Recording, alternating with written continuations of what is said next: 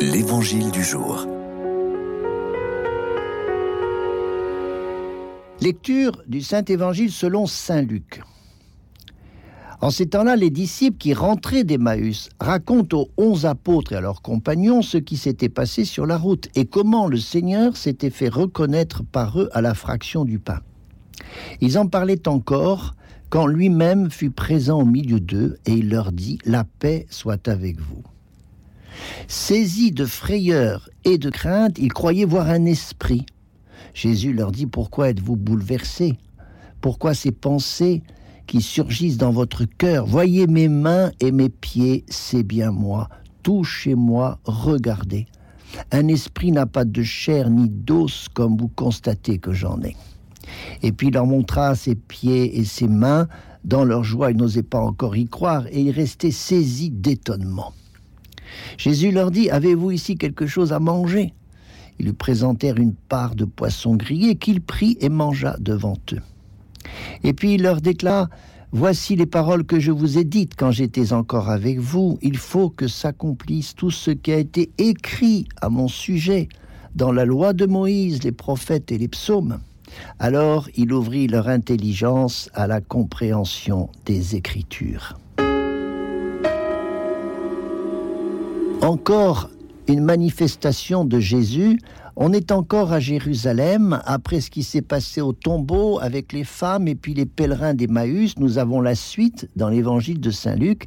C'est une troisième fois que Jésus se montre. Cette fois-ci, c'est directement à, aux onze apôtres. C'est le collège des apôtres avec ce qu'il en reste. Et il y a cette frayeur et cette crainte qui est encore dans le cœur des apôtres. Elle va durer un certain temps sans doute. C'est un mélange de peur et d'admiration. Et c'est pour ça que Jésus va leur donner deux choses. La paix pour vaincre cette peur, cette crainte qui est en eux, et le toucher moi, pour que cette admiration retrouve du réalisme parce que eux, ils ont vu un esprit. Alors, soyons clairs, Jésus n'est pas ressuscité dans un avatar, un corps astral ou plasmique. Il croyait voir un esprit. Alors que Jésus veut insister sur la réalité de la résurrection. Son corps est là, c'est bien lui. Et en même temps, c'est un corps qui est glorieux, et c'est pour ça qu'ils ont cet étonnement devant ce qui est devenu Jésus un corps qui est à la fois autre et c'est bien toujours le même puisqu'il a encore ses plaies. C'est très important de savoir que Jésus est ressuscité en montrant ses plaies et en même temps il mange pour dire presque que c'est bien quelqu'un qui peut se toucher, qui est du réel. Alors ce réalisme de la résurrection, ça renvoie à l'écriture parce qu'on savait cela à l'avance, comme le dit Jésus.